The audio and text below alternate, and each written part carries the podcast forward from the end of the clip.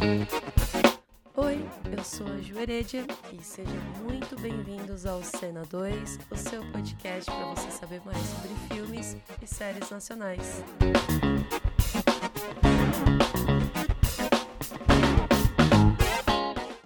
Olá, sejam muito bem-vindos a mais um episódio da Cena 2. Eu estou muito feliz de voltar a gravar o podcast. Eu estava com muitas saudades e essa nova temporada começa com esse primeiro episódio para falar sobre a escolha do filme que vai representar o Brasil na categoria de melhor filme estrangeiro para o próximo Oscar. E o filme escolhido foi o Marte 1, dirigido pelo Gabriel Martins, e quem vai me acompanhar neste bate-papo é meu amigo Raul Artuso, conhecido nas redes como Raula, com dois L's. O Raul é pesquisador do cinema nacional pela Universidade de São Paulo, cineasta, crítico de cinema e foi editor da revista Cinética. Bom, e nas horas vagas, o Raul em suas redes sociais, YouTube, Instagram, ele fala não só de cinema, mas também de música popular brasileira. Raul, muito obrigada por aceitar o convite. É, seja muito bem-vindo à Cena 2. E se eu esqueci de alguma coisa na sua apresentação, é só falar e complementar. Oi, Ju, obrigado pelo convite. É, fala, galera. É, não, você foi. Você até levantou minha bola mais do que eu mereço. Que é isso. É, Nada, para. É isso, eu só fico enchendo o saco nas redes, nas horas vagas e tal. E agradecer o convite, falar do filme. Adoro falar de cinema brasileiro. Marte 1 é, estreou no Festival de Sundance em janeiro. Ele chegou aos cinemas brasileiros em agosto, finalzinho de agosto, e ele foi é, premiado né, no Festival de Gramado como melhor filme no júri, júri popular, melhor roteiro, melhor trilha musical e prêmio especial do júri. Então ele foi destaque da premiação do Festival de Gramado. E, e o longa foi produzido pela Filmes de Plástico, que inclusive tem, tem muita coisa boa, assim. É, eu, eu gosto bastante dos filmes que são lançados pela, por essa produtora, né? É um filme, o Marte 1 é um filme mineiro.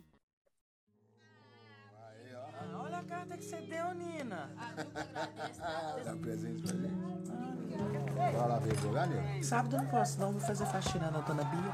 Ela pediu pro sexto e pediu pro sábado. Eu achei ótimo, né? É bom. É, duas diárias é maravilhoso. Maravilhoso. Nina, você acha que o papai ia ficar bravo se eu não quisesse mais jogar futebol? Você não quer jogar bola, não? Não é que eu quero parar de jogar bola.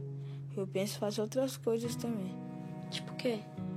Meu sonho é virar astrofísico e participar de uma missão Marte 1. Nós, seres humanos, vamos tentar colonizar Marte. E essas mensagens? É namorada? Mais ou menos. Mas não é pra você contar nem pro papai nem pra mamãe, tá? Tá tudo bem, nega? Tá calada? Além da dor de cabeça, o que mais te incomoda? Uma coisa assim por dentro, sabe? E eu tenho tido um pouco de medo também. Vou ter que sair daqui, amor. Eu tô atraindo coisa ruim, eu sinto isso. Pai, mãe, eu tô olhando apartamento. Você devia formar primeiro. Depois você arruma um namorado. Mas não é Não. namorado, pai. Você vai sair de casa Eu nem pra vou quê? casar você porque eu quero ter minha que você quer, liberdade, precisa aqui ué. dentro. Mais liberdade do que você já tem? Olha a finalização dele.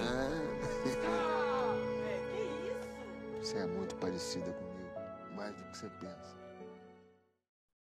Marte 1 conta a história de uma família negra da periferia de Contagem, Minas Gerais, que busca seguir os seus sonhos em um país que acaba de eleger como presidente um homem de extrema direita, né? Ninguém sabe quem será, que representa o contrário de tudo o que eles são. Temos no elenco o Cícero Lucas fazendo o papel de Deivinho, que Ai, meu Deus, a gente precisa falar do Deivinho. É, o ator Carlos Francisco como o porteiro Wellington, a atriz Regiane Faria fazendo a Tércia, que é a mãe, né? Ela é uma diarista, e a Camille Damião fazendo Eunice, que é a filha mais velha. Vou falar aqui cenas de bastidores. Eu, quando assisti o filme, já, nossa, já mandei no WhatsApp, assim, pro Raul, nossa, acabei de assistir, eu achei isso, isso, isso, quero, né, saber de você. E até agora ele não me falou. Ele tá fazendo assim um super mistério. Assim, não, eu só vou falar quando a gente Ah, não tô, gravar não tô programa. mistério, tá, tá nas redes, tá nas redes. É, Então, é... ai, Raul, não sei nem por onde a gente começa, assim. É, Eu gostei muito do filme. O filme, para mim, é... é um alento, assim. Eu me identifiquei muito com os personagens. Eu vejo os personagens como reais ali, sabe? É uma história que eu acho muito redondinha, começo, meio e fim, fechadinho ali, assim, sabe? Quando eu saí da sala, todo mundo ali elogiando o filme. Tem um dado, eh, depois eu, eu vou procurar aqui, tem um dado interessante que Marte 1 tá tendo uma boa recepção nas salas, eh, de cinema aqui no Brasil. E, enfim, é muita coisa para falar, assim, a gente, a gente pode ir falando juntos, Raul algo que a gente não vê muito, né? A família é uma família negra, as pessoas que estão em volta são pessoas negras, a gente, nossa, praticamente, eu não, eu não lembro de ter visto é, pessoas brancas ali no, no enredo ali da história. E por que que eu tô falando isso? Porque, poxa, é, é, é muito importante, é um debate que está aí na atualidade, que a gente tem que falar mesmo, sabe, sobre a questão racial, sobre é, maior representatividade na tela, tem que ser falado mesmo. E, e foi uma coisa que me chamou a atenção, assim. Enfim, são várias coisas. Raul, quero ouvir as suas primeiras impressões, suas primeiras impressões sobre o filme. É, eu vou compartilhar umas ideias sobre o filme, partindo, até se falou, né? Um filme da, da Filmes de Plástico, que é uma produtora de ainda jovens realizadores de Contagem, que é uma cidade é, da grande Belo Horizonte. E, apesar de jovens, eles já são cineastas que dá para a gente considerar experientes. É, então, por exemplo, esse é o quinto longa-metragem assinado pelo Gabriel. Pois tem é. Muitas tem muitas matérias na internet falando que é o primeiro filme. É o primeiro filme solo dele, é o primeiro filme que ele assina sozinho. Mas é o quinto longa-metragem que ele assina. Já. Uhum. É, então, assim, é um. Não, não começou ontem. Fora os curtas-metragens que ele tem bastante e tudo mais. Essa questão da família negra que você falou é uma coisa importante, porque está dentro de um grande projeto da produtora, de um projeto cinematográfico, de uma espécie de, narrativa desse espaço, né, desse lugar chamado Contagem. É um subúrbio, né, que tem a sua periferia, que não é um lugar, é, entre aspas, mapeado pelo audiovisual, né? Sim, É, sim. e que então eles vêm já há pelo menos 12 anos, 10, 12 anos, fazendo essa espécie de é, cartografia humana mesmo, assim, disso, sabe? Assim, de, dessas histórias, que envolve principalmente sujeitos periféricos, famílias negras, personagens negros, é, no centro das narrativas. Então, acho que o Marte 1 talvez seja é o filme deles que está chegando mais para as pessoas, é, mas que já é uma trajetória longa nessa uh, tentativa de contar histórias de sujeitos periféricos, pessoas, uh, famílias negras, protagonistas negros, histórias que não aparecem na telenovela Uhum, e que sim. principalmente também tinham outras formas de narrar. O Gabriel, especificamente, é, eu acho que já desde o do longa-metragem anterior, ele já vinha esbo esboçando um projeto de cinema comunicativo, digamos assim, né? É, Tá.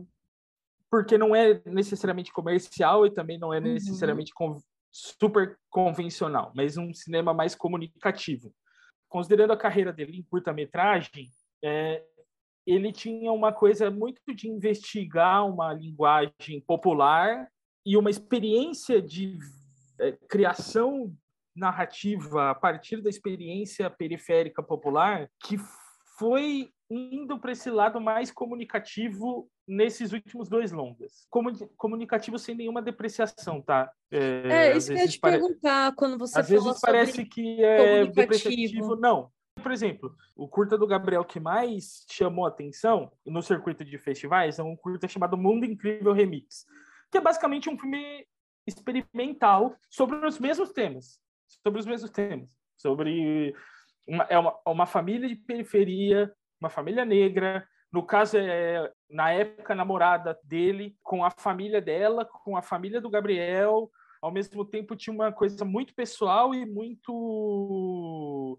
Mas também com uma narrativa muito quebrada que experimentava a estética da internet, a estética do meme, a música pop. É... Mas é um filme que, se você pega esse curta e você pega o Marte 1, apesar de estarem lidando com o mesmo tema e a mesma o mesmo universo, o Mundo Incrível Remix é um filme praticamente do mistério e do fascínio visual. E o Marte 1 é um filme do sentimento, da emoção, uhum. da, do envolvimento completo com, com a narrativa em si, com a história em si, Uhum. É, menos do que com uma construção de uma linguagem particular a, esse, é, a experiência desse universo. Basicamente isso, entendeu? Sim, então, sim. quando eu estou falando comuni comunicativo, é uma, uma, talvez seja uma maneira de dizer só que tipo, esse filme, esse filme não é para, esse filme não é de pesquisa de linguagem. Esse tá. não é de, sim, perfeito, né? perfeito, sim, não, sim. Né? É um filme é, com seus prós e contras, ele é um filme, ele é um filme família. Sim, ele é um não, filme família é... no tema e na forma. É Sim, família. por isso que eu até falei, ah, é, é, é, a história é muito redondinha ali, né? Tipo, começo, meio, fim, bonitinho, nananã, que fecha ali e tal, né? Vai fechando os, é, os ciclos do, do, dos personagens, né? Vai tudo se encerrando. Ele é um filme onde os, os sentidos estão todos claros. Ninguém sai do filme em dúvida sobre o que, que significam as coisas. Sim, Eu, sim, né? sim. Tipo, sim. não tem, não tem, não tem. E isso não é por, não é simplesmente competência narrativa. Acho que tem muito. Acho que o Gabriel é dos jovens cineastas brasileiros. Eu acho ele um dos, dos mais talentosos. Eu acho ele um cara brilhante, assim. Já em alguns curtas ele já apontava essa, esse domínio narrativo, é, esse domínio narrativo que a gente está falando dessa coisa de fazer um filme redondo e, e conseguir fechar todas as arestas e, uhum. e sabe e conseguir é, meio narrar sem barriga nesse sentido, sabe? Assim, um contador de histórias muito muito eficiente, aquela coisa de eficiência que se aprende em escola de cinema. Não, é tipo assim, sabe? É talento mesmo. Ele sabe, sabe narrar, sabe? Uhum. É, e eu acho isso, eu acho que nisso, eu acho até uma coisa muito interessante que ele tenha, por exemplo, o, o filme tenha concorrido essa vaga no Oscar, por exemplo, com Marcelo Gomes e Laís Bodansky, que eram os sempre foram considerados para a geração anterior dois grandes narradores, né? Assim, dois cineastas do cinema narrativo que sabiam o que estavam fazendo e que não era simplesmente não era mal feito uhum. é, e ao mesmo tempo não era experimental eles eram dentro dessa ideia de um cinema comunicativo mas que também é muito é, que é bem bem feito. É bem realizado, é bem feito, bem realizado. Essa né? narração é. bem realizada. Uhum. E o Gabriel concorreu com eles. E dessa vez ele e ele ganhou. Eu acho uma, um dado interessante. É quase como se fosse um sinal de que essa geração já não é então essa geração já meio já tá dando lugar. Tá. É... São duas questões que eu, que eu acho importante que você levantou, né?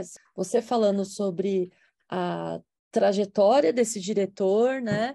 É, a habilidade dele de contar uma história, né? É, de estar tá mostrando ali é, uma narrativa bem feita, bem construída, bem filmada, assim, no caso, eu achei que, se a gente for pensar além, né, da história e a construção dos personagens, e é, você colocou essa questão, né, da, dele ser escolhido, né, Marte 1, ser escolhido, e tinha uma lista ali de diretores já que, né, já tem uma tradição, pelo menos a, a Bodans, que é super conhecida, os filmes dela também, né, e você falando sobre essa, é, da impressão que tá, então, assim, uma geração tá, tá, tá surgindo aí, né, uma nova geração tá surgindo aí.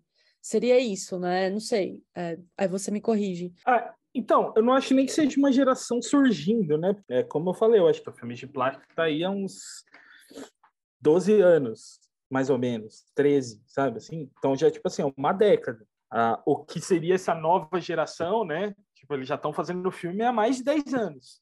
Então, ah, assim, mas a gente pode considerar, tipo, uma geração, pô, 10 anos. Então, mas eu acho que eles não estão surgindo. A questão não é nem que eles estão surgindo, a questão é que eles estão tomando o lugar hum. de o lugar de centro do cinema brasileiro que não era não era deles. Boa. Né? Ah. Entendeu? Tipo, eles estão tomando tomando o lugar que era de outros cineastas. Tipo, ocupando espaço. lugar não num, também Ocupar não no sentido não, do, é, de, por exemplo, termina o Festival de Gramado e surgem vários é, comentários e textos falando que Marte 1 foi um filme injustiçado porque não ganhou o prêmio principal do festival. Em Gramado. Gramado era o festival da Globo. Gramado é o festival das grandes estrelas. Gramado é o festival do cinemão mais convencional possível, tipo, dentro do cinema brasileiro, historicamente. E ainda é. Então, assim, aí vem esse filme, e esse filme ocupa esse lugar, é, alguma coisa mudou não, não no lugar, mas no cinema brasileiro. Gramado vai continuar sendo esse lugar. Depende desse dinheiro e dessa mídia global de grandes estrelas para viver esse festival. Mas é isso, você pega e fala os, os principais filmes em Gramado esse ano foram Marte 1, o, foi o filme do Gabriel, o filme do Cristiano Burlan. E o filme do Cristiano Burlan, você fala, mudou. Tem um panorama aí que mudou, entendeu? Uhum. É, no cinema brasileiro, tem uma paisagem do cinema brasileiro que mudou. Não sei se isso faz sentido para você, assim. Sim, é, sim. Mas é, é, é, nisso, tipo, meio dizendo, não foi a viagem, a viagem de Pedro da Laís Bodansky que faturou o Festival de Gramado.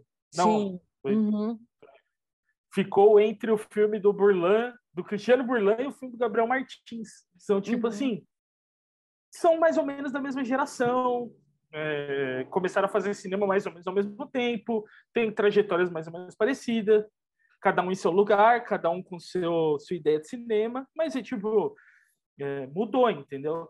É, hoje você pega os filmes brasileiros que passam em festival internacional, não é não é mais o Walter Salles e o Bruno Barreto e o.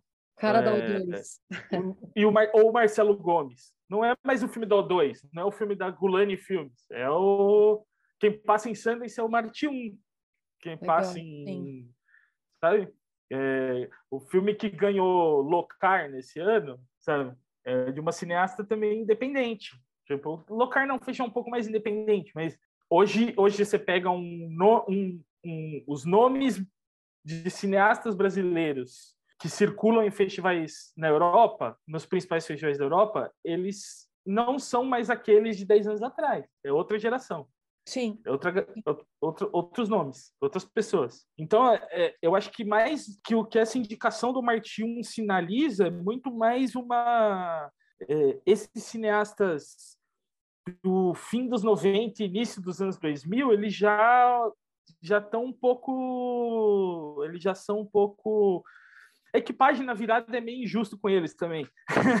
Ou ultrapassados Sim. também é injusto mas, com eles. Mas, Raul. É, é... É, é, mais no sentido de que eles já não são, você já não olha mais para eles como se eles fossem tipo, não, ó, o filme de Oscar vai ser feito pela Laís Bodansky.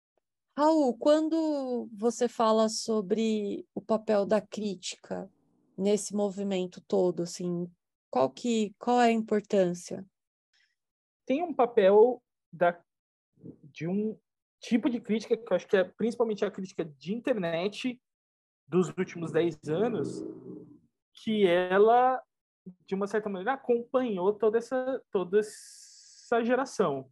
Essa geração que agora é o cinema brasileiro, é, ou que é o, a geração que está trazendo coisas novas para o cinema brasileiro, tem uma crítica que acompanhou, com uma relação nem sempre amigável e amistosa, muitas vezes foi tensa, mas que teve o seu papel em valorizar esse pessoal quando ninguém valorizava, né? Uhum. É, tem alguns casos clássicos, mas um deles, por exemplo, o Cacá Diegues no Fechou Tiradentes dizendo que um dia essa turma que faz filmes sem dinheiro vai ter que se profissionalizar, como se o que eles fizessem não fosse cinema, entendeu?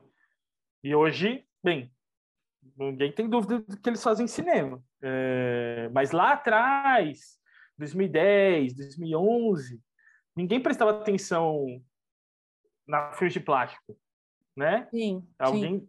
alguém teve que prestar atenção. Então, tipo, é, eu, e aí eu não estou querendo dizer que eles só estão aí por causa da crítica, não, mas tem um papel importante. Aí eu vou falar da minha experiência, né? Em 2014, com o Festival de Brasília, em que os filmes escolhidos foram é, eram seis filmes na época, né? Os filmes escolhidos foram Branco Sai Preto Fica, o Ventos de Agosto, do, do Gabriel Mascaro, o Brasil S.A., do Marcelo Pedroso, tinha o filme do Adirley Queiroz, mas era assim, basicamente era todo um filme dessa de nova geração, dessa geração. Era todo o cinema dessa geração. Sim. 2014 isso, não faz tanto tempo, se você pensar bem, é menos de uma década, tá? É, E o resumo do festival, principalmente da crítica de jornalão, dos grandes jornais, era de que o Festival de Brasília estava abrindo mão da diversidade para focar só em um tipo de cinema, que era o cinema mais autoral que vinha de Tiradentes. E aí eles falavam que estava acontecendo uma tiradentização de, do Festival de Brasília. Isso para mim foi muito importante. Eu estava lá nesse festival, fui para cobrir esse festival em 2014. Eu voltei para o festival em 2015 e antes do festival começar, quando saiu em 2015, o que aconteceu? Eles mudaram completamente a seleção. E aí em 2015 meio que voltou a ser foi, foi meio um quem não chora não mama, né? Então é tipo é, os jornalões pediram, eles mudaram. E aí a, a repercussão quando saiu a seleção foi Festival de Brasília volta a ter a diversidade que ele sempre teve. E eu escrevi Caramba. um texto falando sobre isso, falando que o que estava acontecendo não era tiradentização de Brasília ou a diversidade, a volta da diversidade. O que estava acontecendo era uma disputa de espaço, basicamente.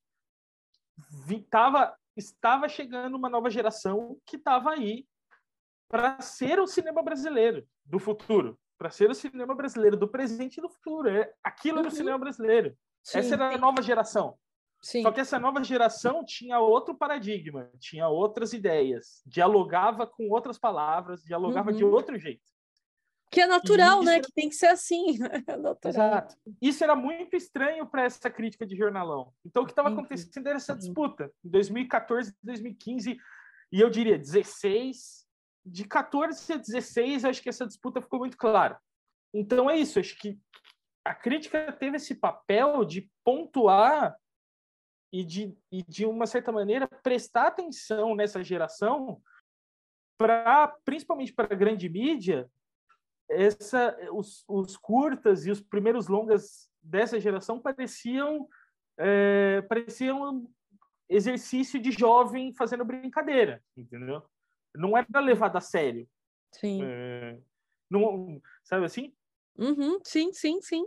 E... e... eu acho que teve uma crítica de internet ao qual eu fazia parte que levou a sério. Que eu acho que é uma das funções importantes da crítica nesse contexto, principalmente no caso do cinema brasileiro que tem um sério problema de distribuição e de e dos filmes existirem de fato, né?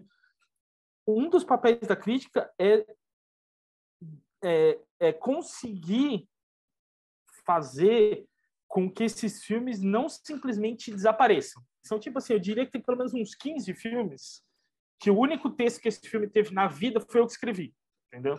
Ah, eu é... imagino, eu imagino, eu imagino, eu imagino. Então, então assim, a internet não pegar fogo e meu texto não desaparecer da internet, aí também é um trabalho complicado que eu tenho que fazer, que é manter a crítica como um todo, eu tenho que tentar fazer, que é manter esse, esse trabalho vivo, é, também como repertório. Se um dia alguém quiser saber sobre esse filme, ele pode saber através do meu texto. Você entende? É assim, talvez eu eu não estou nem querendo sobrevalorizar o meu trabalho, mas é, não, eu acho que eu sim, acho que esse, esse, é, esse, é o, esse é um dos papéis da crítica no Brasil. Muito facilmente, a filme de plástico poderia ser uma experiência, é, poderia ser uma experiência que durasse três anos e morresse por falta de diálogo, falta pois de é. incentivo, é, é série isso que eu ia falar, porque muitos desses filmes só têm a chance de, de passar no festival e pronto. Então, quem estava lá viu. Quem não estava, não, vi- não vai ver mais. Sim, sim. Escrever sobre é, esses filmes, ter algum registro é muito importante, é importante mesmo. Sim, e, e eu acho que estabelecer, eu acho que isso era uma coisa que o Festival de Tiradentes fez com, esses, com essa geração, que era criar uma ideia de diálogo. Porque também fazer um filme, botar ele num festival e ele morrer é muito fácil, mas Sim. você ter a, a sensação de que tem alguma coisa acontecendo com o seu filme que na verdade você está fazendo uma obra. Por mais que essa sensação seja de e, e às vezes é muito frustrante, por mais que essa sensação seja de fracasso, de que tipo tá todo mundo metendo pau no seu filme, é, tá todo mundo contestando o que você fez. Uhum. Isso também é importante em alguma medida, porque isso isso isso é levar a sua obra a sério também. Então acho que esse foi o papel da crítica nesses 10 Boa. nesse arco de 15 anos, vai.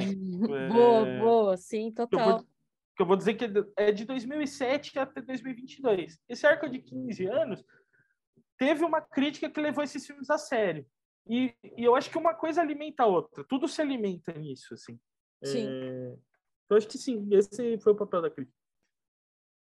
Pensando no filme Marte 1, você gostou, assim, você gostou do filme, certo? Em linhas gerais, você gostou do filme? eu gostei, eh, eu acho que eu gostei bem menos que você. Tá. Mas tudo bem. Eu acho que eu gosto Aquela que é a bem menos. resposta para não, gostou ou não gostou? Vai, né? Quantas É, estrelas? não. Quantas? Não, brin- não, Não, brincadeira. Eu acho que, acho que assim, ó, é, se eu fosse resumir, é assim, eu acho que é um filme que claramente tem talento. Você vê talento narrativo ali. Você claramente vê um talento é, geral nesse projeto de cinema. Você vê um projeto de cinema. Tipo, não é simplesmente um filme oportunista largado no mundo, não. É um projeto de cinema que tem um talento envolvido. Agora, é um, eu acho que tem, eu tenho algumas questões com coisas, coisas do filme que a gente pode falar mais, é, e é, o, é um tipo de cinema que me instiga, me instiga? Não, não é. Tá, não, sim. Ah, é tipo assim, é um, Uhum. é, é, para mim, para mim é um filme comum como vários outros. Tipo assim, Sim, é um filme, sim. acho um Eu- filme eu comum. entendo acho um filme comum seu. super bem feito, mas não acho um filme comum. Não, eu super entendo esse seu ponto, porque, é, enfim, é um filme, né, como até a gente estava comentando no comecinho ali, é, é um filme que tem a história toda é, amarradinha, certinha. Isso também não é nenhum juízo de valor, assim, se é bom ou se é ruim, não é isso que eu quero dizer, Uhum. mas é, é, não é um filme, digamos assim, pensar, não sei agora, Raul, como que eu vou dizer, mas é, pensando em algo extraordinário, algo que a gente nunca tinha visto. Não, não, Não, sei, não, não sei se é, Não. é- se é Não, tanto que é isso, né? Eu também acho uma coisa curiosa que é, ele estar na mesma, ele ter sido escolhido para o Oscar no mesmo ano que tem um filme da Laís Bodansky, porque é, eu até é, eu fiz também nas redes sociais essa provocação, que eu acho é, para o bem e para o mal, né? É, é um filme que me lembra muito, de uma certa maneira, o Melhores Coisas do Mundo da Laís Bodansky. Me lembra muito. assim. Eu acho um filme que está no mesmo lugar. É Esse filme, esse filme sobre é, questões da família. É o filme família, é o filme de família para a família sobre questões de família. É, Sim, sim. Que tem outras coisas no meio. Por exemplo, Benzinho, que foi um Ah, filme sim. recente também. Uhum. É, Nossa, muito bom. é, é, também acho que está nessa linha Ah, é. desse Não, tipo de, total. desse tipo total. de filme, Sim, sabe? Sim, sim, sim. É, E aí, dito isso, eu acho que o Marte 1, em relação ao Melhores Coisas do Mundo, tá anos-luz na frente. Até para usar uma Tá. metáfora do próprio filme. Tá anos-luz na frente, assim. É um filme que mostra os problemas, que mostram as, as dificuldades, os desafios de uma família periférica, negra, que mora em Contagem. Primeiro eu vou falar do sotaque, né, gente?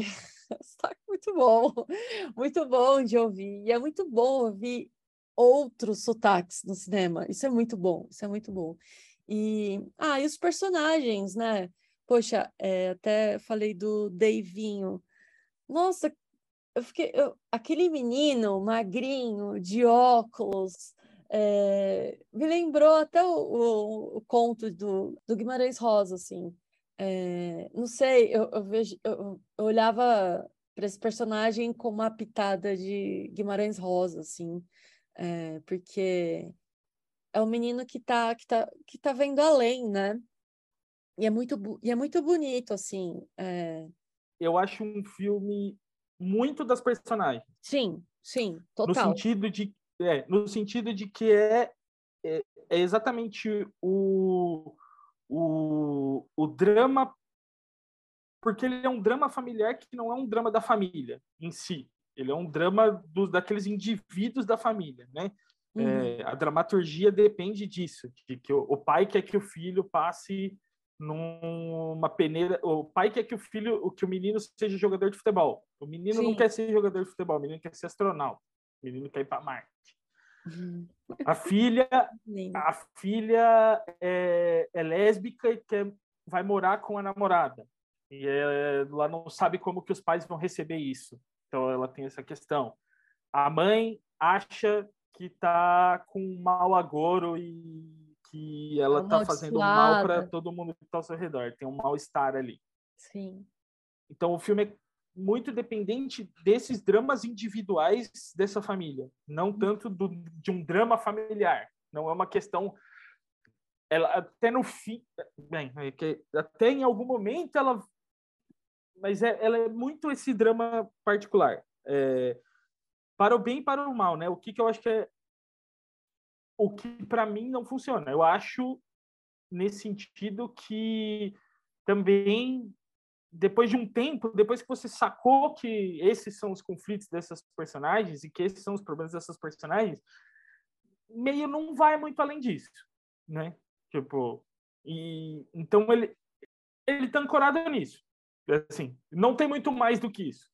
Eu Uhum. também acho que é um eu, eu até eu até eu, eu, eu até discordo um pouco da questão da política, porque eu já tinha ouvido também essa questão da política e e eu acho ela eu acho ela é isso tem o dado de que o Bolsonaro acabou de ser eleito no começo do filme e acabou também não é uma questão depois Mas tem coisas nas entrelinhas. Muitas coisas nas Então, entrelinhas. Muitas coisas nas entrelinhas.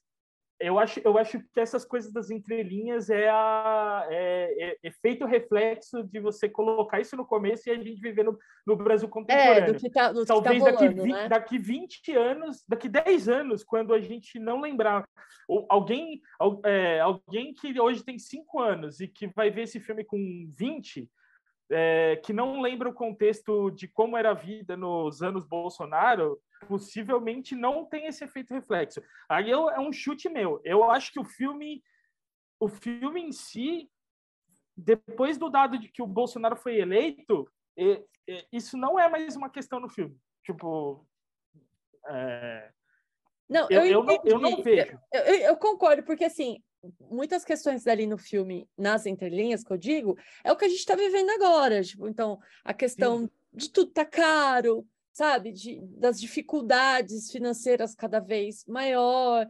Mas também tem uma coisa política, né? Vamos pensar também a, a relação entre eh, patrão, empregado, tem tudo ali também, obviamente, né? É, mais subjetivo. Tem um personagem, nossa, é o personagem que tá que trabalha junto com é o- É o Lúcio, Wellington. né? O nome dele? É, ele fez o Temporada, eu acho, também. Sim, acho que é Lúcio. no- o nome do personagem dele no filme acho que é Lúcio. Mas assim, ele é o mesmo ator do que tava na temporada, que fazia um personagem muito parecido também na Sim. temporada.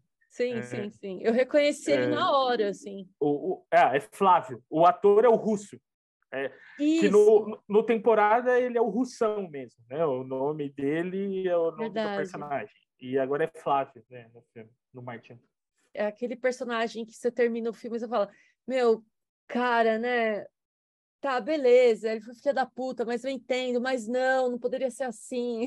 Pelo menos eu fiquei assim, né, depois que acabei de assistir o filme. O que eu mais gostei também, ele tem os seus alívios cômicos, né? Sem, sem dar spoiler, que eu não gosto muito de dar spoiler, mas enfim, é, a cena do jogo é muito boa, a família assistindo o jogo Uhum, é muito bom. Eu tenho a impressão de que as cenas com a Eunice são as melhores do filme. Ah, boa. Ah, eu gosto Eu- do, do Davinho. Eu tenho essa impressão de que ela, na verdade, as melhores cenas do filme são com ela. Tipo, É, não, E- é, é, sim, e aí sim. é uma. Aí é também é esse. O, talvez se- seja também a impressão pessoal. Eu acho que ela. Ela é a melhor atuação do filme, na verdade. É a.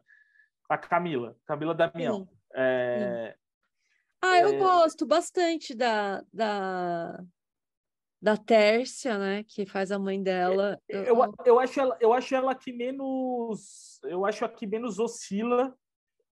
E talvez seja por a, a Eunice. E talvez Uhum. seja porque o próprio drama da Eunice é o mais. É, é o menos.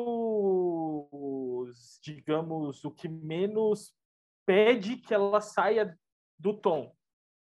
Tá. É, no sentido de que eu acho que ela. É, é- porque o, o conflito dela é um conflito de esconder o que tá rolando, né?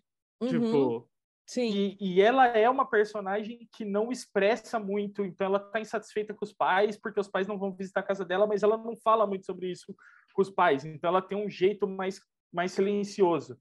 Uhum, É, e aí as cenas dela são muito do são muito de sutilezas, né? Então é tipo é Ah, muito do sim. gesto. As cenas dela dela e com a namorada são muito mais do gesto, da presença, de ações muito pontuais. Então acho que para mim são as cenas que funcionam melhor assim. Eu, e, e uhum, tanto tanto desse tom de que às vezes é cômico e, e aquela coisa de que né porque tem um tem um momento por exemplo que ela tá com a namorada com a namorada em casa e aí claramente ela tá meio frustrada porque ela ela tá fazendo as tarefas domésticas e a namorada não você, você sacou Sim, essa cena Teve sim, sim, sim, sim. Eu senti isso, eu senti isso também.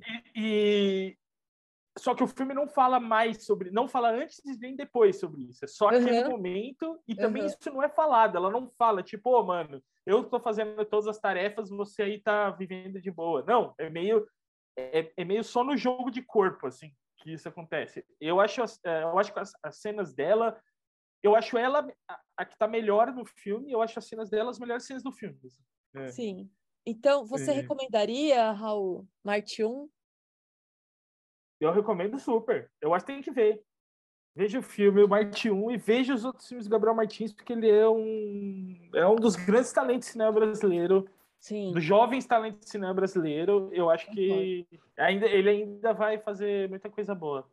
Nossa, imagino. Vejam Marte 1 e é importante. E assistir o filme na semana de, de lançamento, porque isso alavanca, assim, né? Público de Marte 1 cresce 124%. Então, esse é o efeito também, né, da, da, da divulgação, né? O filme que vai representar, né, que pode representar o Brasil no Oscar e tal. Tem mais notícia falando sobre, né? Então as pessoas ficam mais curiosas. In- Inclusive, a, sessão que eu fui foi num sábado à tarde e a sala estava lotada, assim. A sua sala estava tava cheia, Raul, quando você foi? Tava, e foi tipo nove e meia da noite. Tava- não tava lotada, tipo assim, não tava tava todos os cheia. ingressos vendidos, mas estava bem cheia. tá? Tipo assim, 90% da sala. Sim, sim. Bom, é isso. Vejam Marte 1 E Raul, nossa, obrigada mesmo pelo papo, foi bem legal, assim, gostei, gostei bastante. E, sei lá, espero que nas próximas uh, a gente possa comentar de, de outros filmes também, assim. E, gente, segue o Raul na, nas redes. O Raul, ele tem, ele tem. Ele abre caixinhas de perguntas. Aí você pode perguntar qualquer coisa de cinema para ele que ele vai responder. Com, com bastante sinceridade. É, então ele é chato. Tô chato, não tem. Não tem, eu sou sincero. Tem... Mas é isso, me segue lá no Instagram, é, Raula, com dois L's. E no Twitter também. Tô no Twitter. Não tenho Facebook, então nem procura. Mas é isso. É isso. E obrigado pelo convite, Ju. Foi, foi legal. Gosto de falar de cinema brasileiro. Ai, é... foi legal. Foi legal mesmo. Eu gostei também. Beleza. Então tá. Tchau. Tchau. Até a próxima.